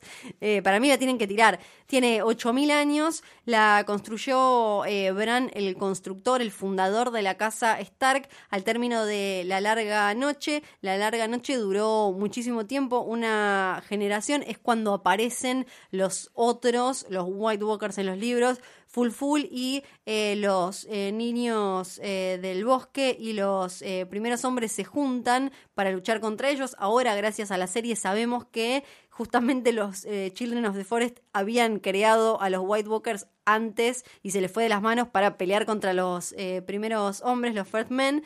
Eh, y entonces esta larga noche fue cuando todo se desbandó y andaban por eh, todos lados, tenían unas arañas gigantes. Eh, bueno, fue Quiero ver esa serie también. tremendo, sí, sí, tremendo. Vino la batalla por el amanecer, que fue, que es muy conocida. Ahí aparece la leyenda de Azor Ahai, el príncipe prometido, el último héroe, todas estas que se mencionan, que se mencionan tanto. Aparecen los primeros miembros de la Guardia de la Noche y verán el constructor, este personaje tan importante, construye el muro con ayuda de gigantes, magia de los eh, niños del bosque y, eh, y, está hecha como de un montón de cosas. Tiene, tiene Azúcar, madera. flores y muchos colores. Sí, tiene madera del, del bosque, del Haunted Forest, que ahora no me acuerdo, ¿cómo se le habrán puesto en, en, español? El bosque hechizado, el bosque maldito, el bosque maldito, supongo que se llamará.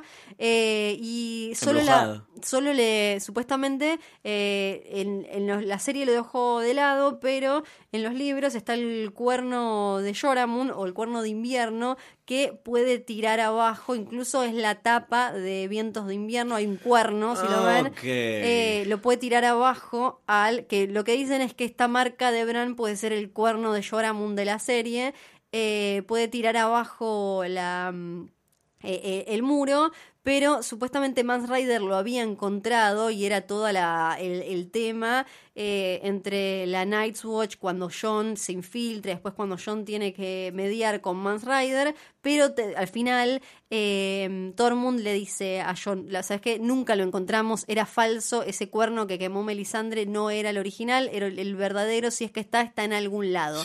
Uno de los rumores que hay también es que dentro del muro, que eso sería muy divertido de ver, hay un dragón de hielo. Porque. Me vuelvo completamente Sería increíble si cae la muralla y aparece un dragón de hielo que hay mención, me parece que en la serie no, no aparece, eh, en los libros sí hay menciones de que en algún momento existieron y hubo dragones de hielo, eso sería increíble.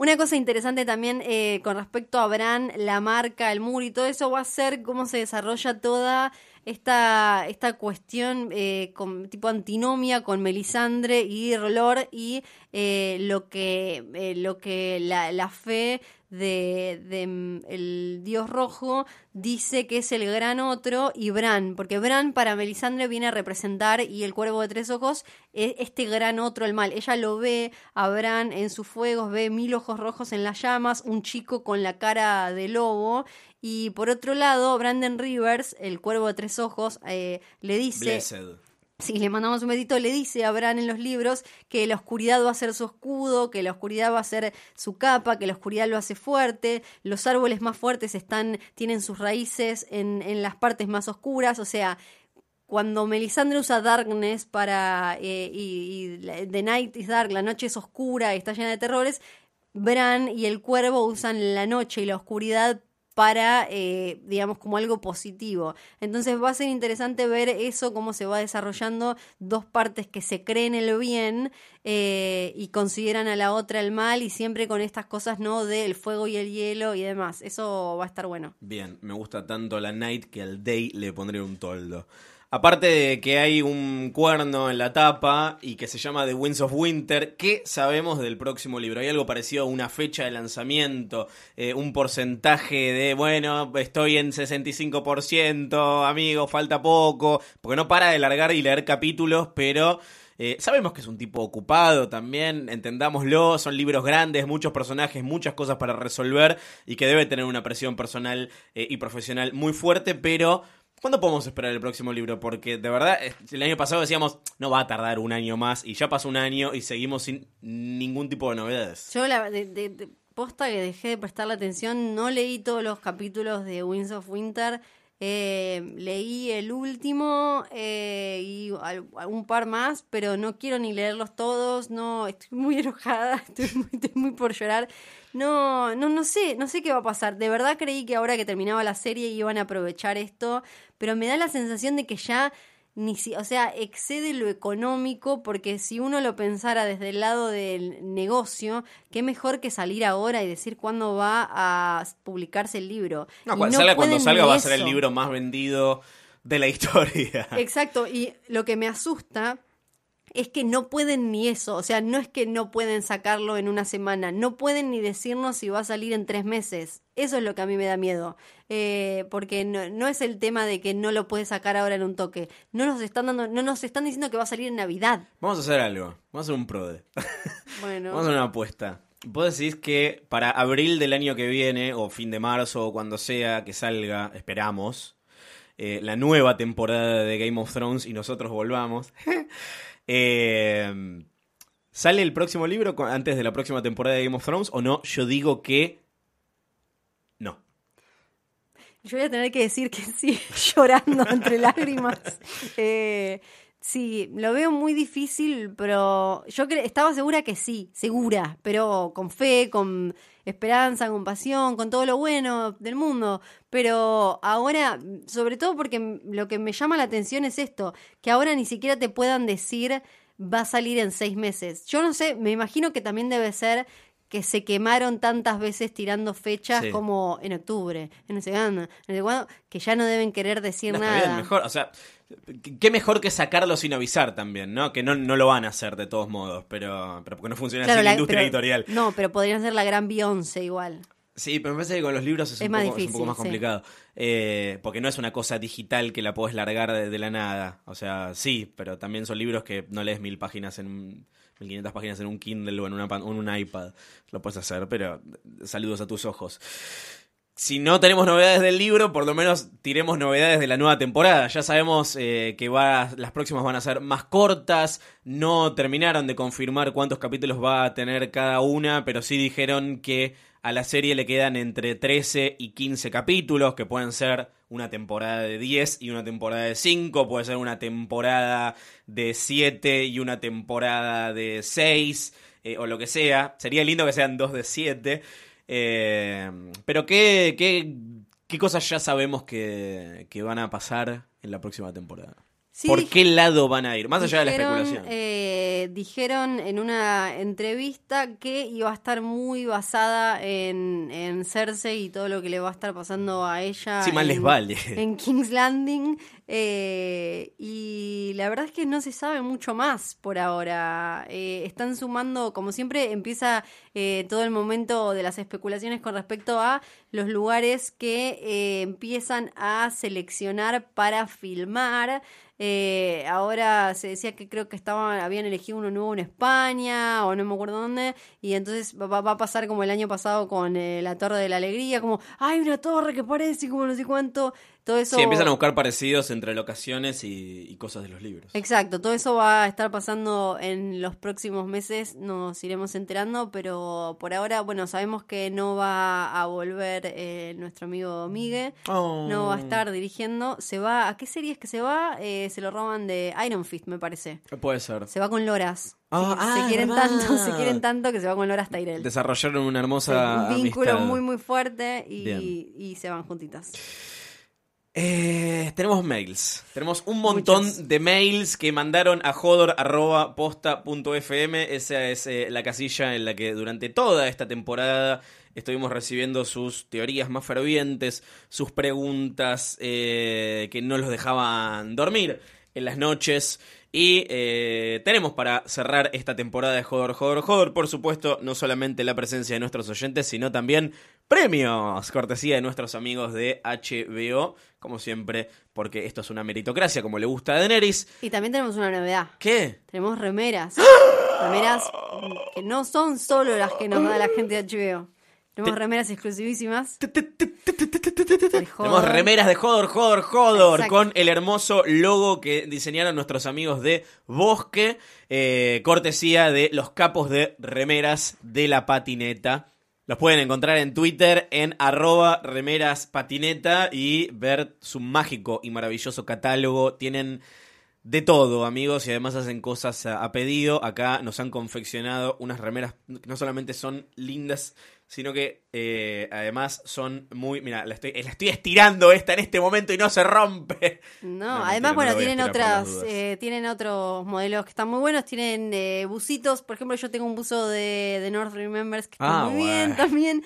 Pero acá se van a poder ganar remeras de Jodor, Jodor, Jodor. Gracias, remeras de la patineta, y gracias a los que nos escribieron, que son un montón. Y vamos a empezar, eh, porque habíamos prometido ponernos al día con algunos de los necroprodes que habían quedado tanto del último capítulo como del anterior, de la batalla de los bastardos. Y yo no quiero que se pierdan algunos mails muy creativos que llegaron. Eh, por ejemplo, este de Otto Samonta, que dice: Me voy a tomar el rato para leerlo porque es Por favor, por muy, favor. muy bueno. Otto nos mandó el siguiente mail, que parece NFL para todos. Sin muchas vueltas, arranca el Bastards Bowl 1 a palazo, hachazo y espadazo limpio con la ofensiva local a cargo del mariscal de campo Snow mandando al banquillo a muchos players enemigos. Tormund y John en dupla cual Hércules y Lolaus avanzan con resultados variados sobre la defensiva Bolton. Sin embargo, esto no quiere decir que vayan ganando. La franquicia de los Boltons Beheaded le va ganando con creces a los Starks Snowflakes con múltiples anotaciones y avances sobre el campo de juego rival. Esto es hermoso. Mientras tanto, la dueña de la franquicia Stark, Sansa, observa el encuentro desde los palcos en conjunto con el head coach The Knight. Viendo los resultados parciales, está imaginando cómo jugar el próximo año en una categoría inferior, si es que la cuenta. Partido con fricción se juega ahí abajo, la actuación de la mariscal de campo Brienne está lejos de lo deseado y se empaña el futuro de su partido cuando es lesionada por un jugador rival. Ante la vista del fullback Tormund, quien nada puede hacer para evitar esto y se lamenta de lo ocurrido. Como se dijo anteriormente, el jugador traído de intercambio de las tierras nórdicas, Wunweg Wundar Wun o Wunwun, para un fácil relato, brilla ante tanta oscuridad como defensa en su equipo hasta que en plena ovación de la tribuna al grito de Defense, Defense, es herido mortalmente, no sin antes aplastar y machucar el ataque rival de una manera pocas veces vista en la liga. No todo está perdido para la franquicia Stark, ya que las recientes adquisiciones se presentan sorpresivamente a jugar, entrando en el rigor máximo del partido. Los players que antiguamente formaban parte de los Arrins Eagles tomaron protagonismo rápidamente del partido con su llegada, llegando a empatar el partido hasta que una polémica jugada ocurre cuando la defensa deja descubierta el quarterback Snow mientras llevaba la ofensiva adelante, cuando la defensa rival estaba por tomar ventaja de esta ofuscación. Tormund, rápido de reflejos, evita la caída del ataque y permitiendo el avance de su equipo, pero una jugada muy sucia del equipo contrario es golpeado varias veces por espadas. El referee del encuentro, mientras tanto, no decía nada, pues había sido dado por muerto minutos antes. A nadie le extraña porque esta liga es así. Bueno, esto es larguísimo, es espectacular. Es hermoso, es hermoso. Es muy lindo. Nos manda las estadísticas finales. Posesión del balón Stark 35%, Bolton 65%, Jon Snow 24 anotaciones, una muerte de la sesión anterior. Wong Wong 47 anotaciones, una muerte, MVP del Bastards Bowl, no continúa por muerte. Ramsey Bolton 33 anotaciones, una muerte, no va a jugar la próxima temporada, su franquicia desciende y su lugar es tomado por los Greyjoys Krakens. Esto es muy, muy lindo, la verdad. Está hecho con un cariño que me parece eh, maravilloso, así que Otto, eh, te has ganado todo nuestro afecto, alegría y entusiasmo. Y veremos cómo se le va al equipo de, de Otto al final de este encuentro. También tenemos a Agustín Carpaneto que nos manda su Necroprode con ritmo de Kini 6. Ah, debe ser tipo Necroprode. Ahí está. Ah, Mi sí. resultado para el Necroprode, no muere nadie. Antes de tildarme de gato antibatalla, permítanme explicarles por qué. Gato antibatalla. Es hermoso. Tanto John como Ramsay son teóricamente bastardos del norte y más allá de teorías y especulaciones no sabemos nada acerca de sus madres. Pero ellos... D y D dejaron bastante en claro en el último capítulo que no van a regalarnos la realización de todas las teorías que andan dando vueltas. Bueno, lo terminaron haciendo. En su golpe de gracia y para terminar de erradicar las acusaciones de demagogos del fanservice, van a liquidar R más L igual J. Me gusta esta teoría por osada. Luego de un gran build-up y con los bastardos cara a cara, cada uno va a dar un discurso motivador para sus tropas. Es ahí cuando Ramsey va a decir: Yo nunca quise ser un cínico conchudo. Todo lo que hice lo hice para ganarme el amor de mi madre, Marta. John, al escuchar esto atónito, le va a decir: Marta, así se llamaba mi madre también. Y es en este punto que los dos se dan cuenta que en realidad tienen que unir fuerzas y pelear en el mismo bando contra la verdadera amenaza, los White Walkers y toda su crew del mal. No sé ustedes, pero a mí me parece una opción súper original y coherente, nunca antes vista en la historia del cine. Gracias, Ese, eh, ese me gusta, Agustín. ese me gusta. Buena. Esta te va a gustar. La escribe Male Beisel. Dice teoría falopa Ragnarok. Buenos días chicos, les quería dejar esta teoría falopa que en verdad no es mía, sino que la leí en un foro, pero quería saber qué opinan. Buah, está bien, vale igual. Según la mitología nórdica, Ragnarok son las fuerzas de hielo y fuego unidas para atacar el mundo de los dioses y de los hombres. Antes del Ragnarok, el mundo estará plagado de guerra y enfermedad. Antes del apocalipsis, eh, va a llegar un largo invierno, que serán tres inviernos seguidos, lo que dará pie a una serie de conflictos y destrucción. Loki, que permanecía prisionero, será liberado y procederá a liderar a Jormungandr, la serpiente. Fenrir, el lobo huargo, y Hel, diosa de los muertos, a una batalla mortal contra los dioses, una batalla en la que casi todos morirán. Surtur lo quemará todo y solo entonces el mundo podrá renacer. Después de la destrucción, una nueva tierra emergerá verde y fértil. El último libro se llama Sueños de Primavera, dice acá. La teoría es muchísimo más extensa, pero si la leen entera van a encontrar muchas más similitudes. Lo que más me asusta de esta teoría es que el gordo sádico de George Martin sería recontra capaz de hacer eh, algo así. Bueno, es, eh, es verdad que podría hacer algo así. Yo no creo que los termine matando a todos. Eh, Bueno, y seguramente mucho, usó mucho, esto sí. como base para, para sí, hacer bueno, algunas cosas. hay muchas cosas eh, que salen desde eh, leyendas eh, de- del rey Arturo, hay cosas de Lancelot, hay cosas de... Él siempre habla que está se inspiró en la Guerra de las Rosas, en los Lancaster y los York, Lannister, Stark, o sea, hay un montón de cosas que sacó de otros lados, así que tiene sentido, sí. Lucía Obregón dice, lo que más me molestó del capítulo 9 fue la ausencia de Fantasma, porque no estuvo en la batalla. ¿Por qué no estuvo en la batalla? Por suerte salieron a aclararlo muy, muy al toque. Básicamente, me encanta aparte de los sinceros que fueron. Era muy caro. Era un buen me, encanta que no hayan ni chamullado nada. Ni, y aparte, para mí tiene sentido porque volviendo a ver la primera temporada, y ya voy por promediando la segunda, eh, em, Grey Wind, el de Rob, eh, siempre te, te cuentan, no lo vemos en la batalla, pero sí te dicen que mató un montón de gente y como que en batalla era muy zarpado. Para mí lo podrían haber llegado a hacer algo así con Ghost, no mostrarlo, pero después viendo la batalla como era con el encierro y todo eso no hubiera tenido sentido por, por diseño y me parece que no quedó mal que no estuviera. Acá en una línea parecida, Pablo Aquino pregunta: What about the wolves? Pone: ¿Qué significan las muertes de los lobos de cada Stark? ¿Tienen algún fin o simbolizan algo en la historia? No, para mí no. En los libros, volvemos, no, Summer todavía no murió, Shaggy Dog tampoco. Eh, para mí, yo lo que espero es que en la temporada que viene, si bien en la serie siempre hablan de lo difícil que es para ellos a filmar los lobos y el CGI, que no sé qué, ya que está Aria de vuelta en, las, en la zona de Riverrun, en la misma zona de los ríos donde está Naimiria y todo, a mí me gustaría verla reencontrándose. Aparte sería como súper poético que ella, que vuelve, que está de nuevo con todo su espíritu Stark y demás, que se encuentre con Naimiria, sería hermoso. Y además tendría, diría mucho del vínculo que tienen ellos con los lobos, que está marcado en la serie, eh, ahora que la volví a ver, no, no es un, o sea, en los libros está recontra desarrollado, muchísimo más, con los sueños, con un Sí. montón de cosas, pero en la serie también está muy marcado desde el momento en el que, por ejemplo, Summer lo salva a Bran y se le queda ahí cuando Bran está en coma después de que Jamie lo tira por la ventana. Entonces, para mí sería muy lindo que ahora Arya se reencontrara con Nymeria. Qué lindo. Que son los únicos que nos quedan. Acá Nicolás hace un comentario acerca del último episodio. Dice: Comencé a leer los últimos los libros el año pasado. Ya voy por el tercero que me tiene muy enganchado. Tormenta de Espadas la rompe toda, tanto por contar muchos sucesos importantes de la serie, como la Red Wedding y el asesinato de Joffrey, como con la ampliación y explicación de historias de los libros anteriores. El comentario que les quería hacer es sobre un par de cosas que pasaron en el último capítulo, y de una pensé: para, esto pasa en el libro, pero distinto. Lo primero fue eh, la aparición nuevamente de Benjen o Cold Hands y la escena que lleva a Bran y Mira con el arciano. Ahí Benjen les dice que no puede ir más allá porque el muro tiene hechizos que no permiten pasar a los muertos. Lo que aparece en el libro es en el tercer libro es la parte en la que Cold Hands salva a Sam y Gilly y los lleva ante la puerta negra, un pasadizo que atraviesa el muro conduciéndolos derechito hasta donde están Bran y compañía. Y les dice lo mismo. Ahí también los deja antes de cruzar porque Cole Hans les dice que no puede cruzar por esto de los hechizos.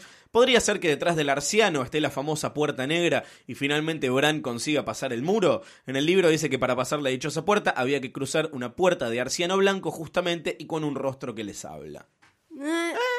Podría ser. Podría ser. Bien que pensado. O sea, no tengo nada para responder a esto aparte de puede ser. Puede ser, sí. Puede ser. Más que un... eh, eh. Puede ser. Nos escribe Obi-Wan Kenobi, dice, eh, tengo una pregunta, ¿a dónde se encuentra el padre de Jon Snow cuando llega Ned a la Tower of Joy? El padre de... De Jon Snow. El papá de John los deja ahí a, a- eh, por ejemplo, Arthur Dane, que es uno de los que está ahí, que uno de los grandes dolores de los lectores de los libros fue que tenía dos espadas Ah. en vez de solo su, su mítica espada. eh, los deja ahí, como hablábamos recién, protegiendo a su hijo y a su nueva mujer y demás, y se va a luchar en el tridente contra Robert Baratheon, que ya estaban en plena revolución.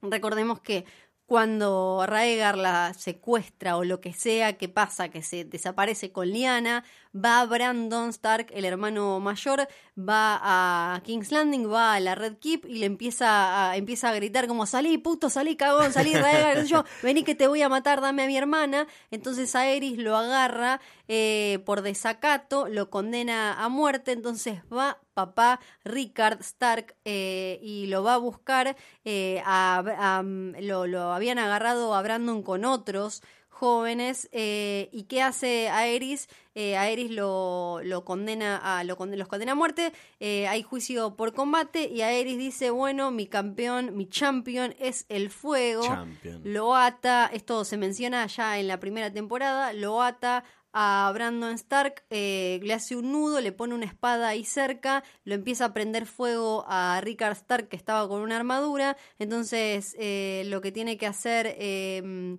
eh, Brandon para, para, poder salvar a su padre es eh, estirarse y cuanto más se estira, em, eh, más se ahorca, entonces se termina muriendo uno quemado y el otro ahorcado. Y así es como muere y así es como empeora la, la rebelión y termina después Robert Baratheon en el trono, porque la excusa de poner a Robert en el trono era que él, él había tenido una abuela Targaryen, entonces que él tenía como el, el claim más mm, legítimo, entre comillas.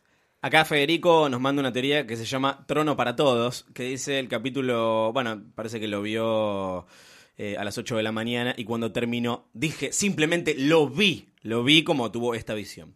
Vi a nuestros tres héroes, John Tyrion y la Khaleesi, comprendiendo que ninguno debe sentarse en el trono. Tyrion de movida no, porque está en plan mano de la reina. John, si bien lo proclaman rey del norte, él no se siente rey, mucho menos se sentiría de los siete reinos.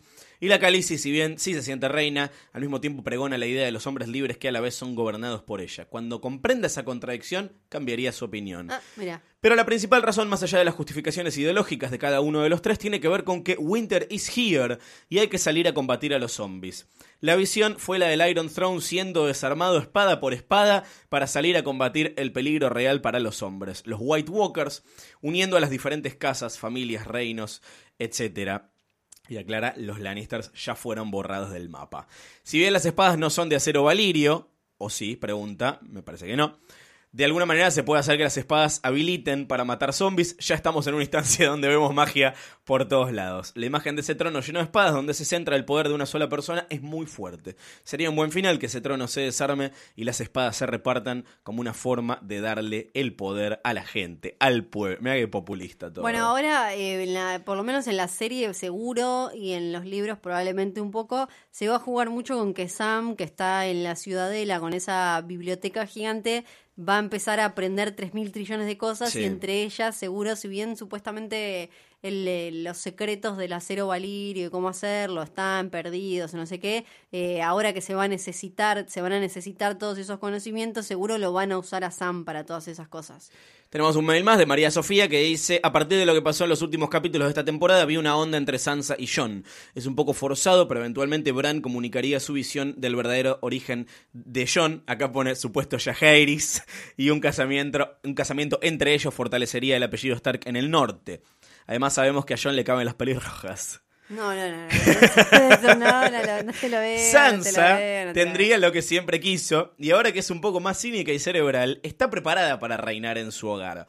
Ambos saben que la verdad de la milanesa es la lucha contra los White Walkers y deben aliarse con Daenerys, madre de los dragones, las criaturas mágicas que podrían ser claves para ganar.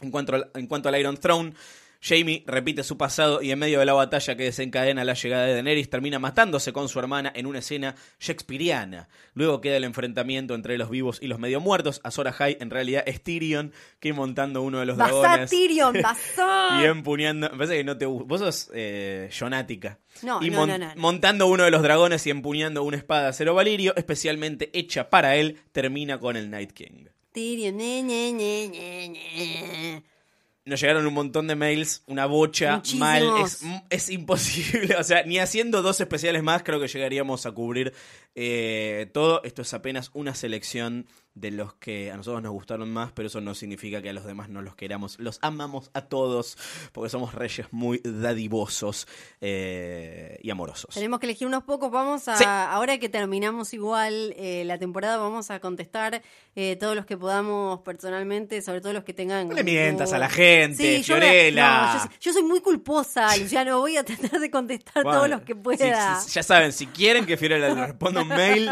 genérenle culpa. Sí, acabo, ayer contesté un mensaje de Facebook de hace cuatro meses.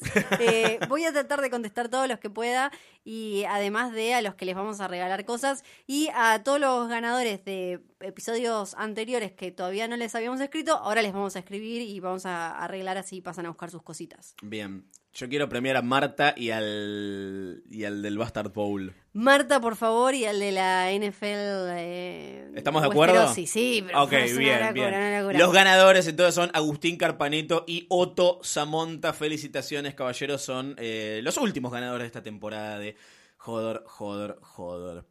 Jodor.posta.fm es nuestro mail. Si no pueden soltar, nos pueden seguir mandando mails a lo largo de todo el Yo año. voy a que Fiorella lo va a contestar. Eh, No va a salir nunca Winds of Winter. Ya me No va a lo salir. estuve masticando, lo estuve pensando. Está bien. Eh, me acuerdo en enero él dijo que todavía le faltaba un montón. eh, después en mayo creo que volvió a salir que todavía faltaba. Sí. No va a salir. No va a salir. más. En No realidad es mentira. No, este, o sea, de acá a abril de 2017 no va a haber salido ni en pedo. Ah, pensé que decías que no va a salir nunca más. Que no, va a salir, el libro. pero va a salir, ponele en 2000, a fines de 2017. Cuando haya terminado la Una serie, cosa decís. así, como cualquiera, fuera de tiempo de todo. Se van a suicidar los dueños de la, de la editorial, va a haber como cosas se van a fabricar más libros en papel. No, va a ser como horror, caos. Como en Game of Thrones. Claro, sí. Eh, horror y caos. eh, vamos a hacer un minuto de no silencio, pero vamos a recordar a las víctimas de esta temporada. Primero a nuestra querida Marcela, entre comillas, Baratheon, muerta envenenada por un beso. La segunda hija en morir de Jamie y Cersei Lannister. Pero tuvo ese momento tan bonito con papá. Eh, Ario J también la quedó, me parece que le dieron por atrás al negro. El guardia de otro que estiró la pata y qué pata, ¿no? Esta temporada. Pobre Doran Martel, que bueno, para los que todavía no lo pueden soltar, los libros sigue vivo, así que recomendamos que lean los libros, ¿no? Claro, ahí vayan a buscarlo ahí como Tristán Martel que también se nos fue, las primitas lo agarraron en el barco y le dieron para que tenga. Esta temporada también vio la muerte de Ruth Bolton, esperada porque fue uno de los artífices de la infame Red Wedding, encontró el final que se merecía en manos de su hijo.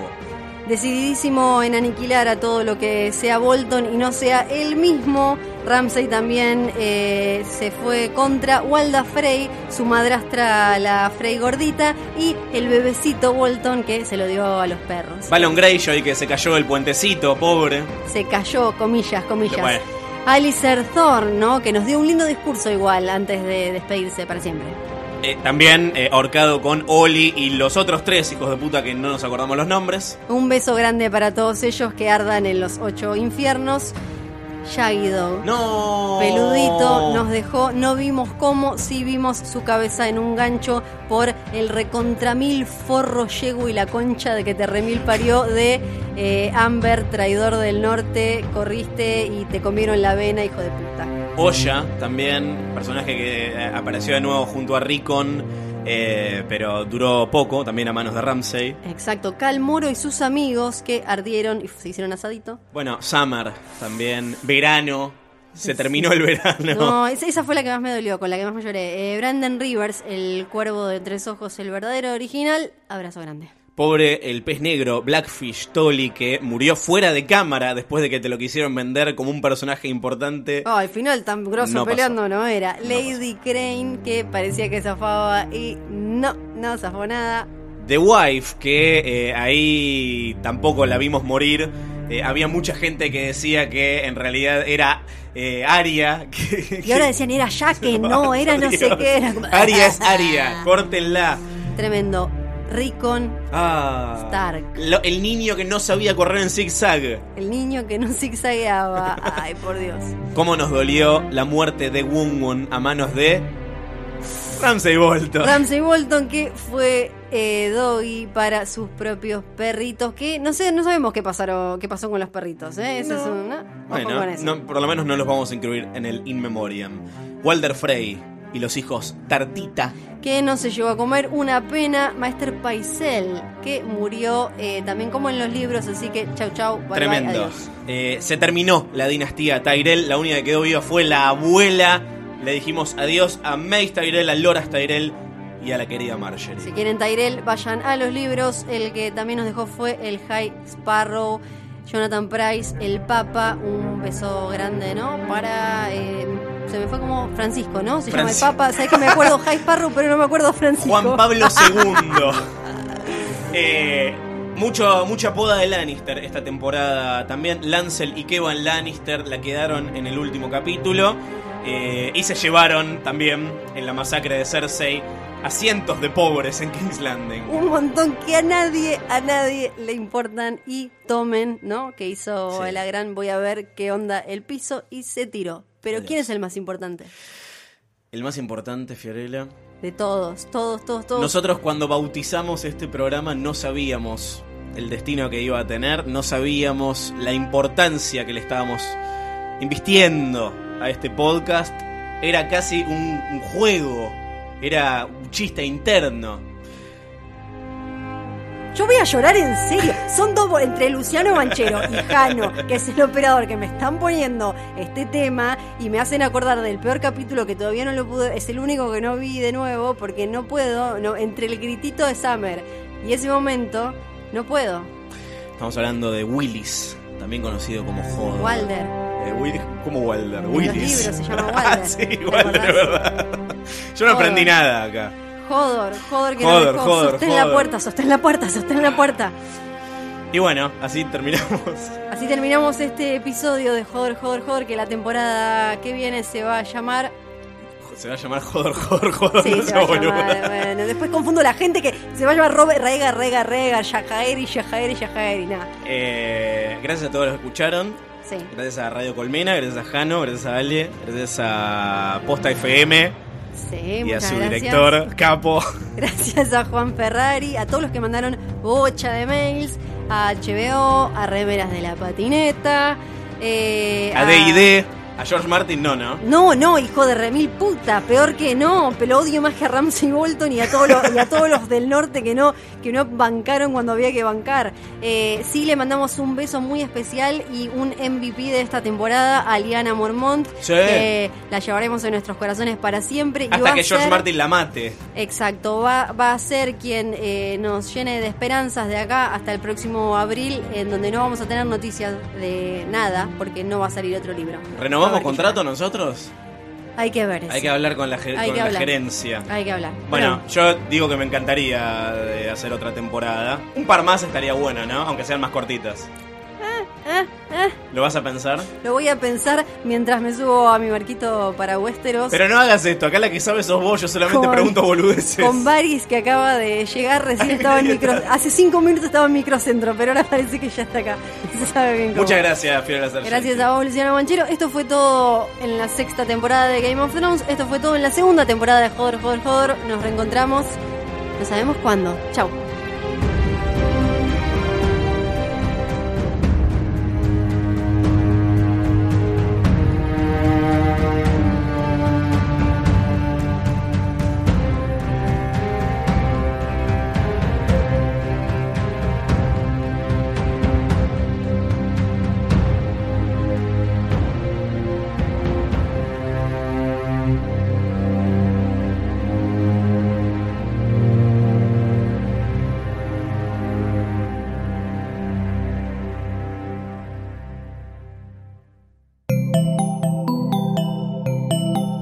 Te gustó este episodio, hay mucho más para escuchar en Posta. Conoce todos nuestros programas en posta.fm. También podés llevarnos en tu teléfono.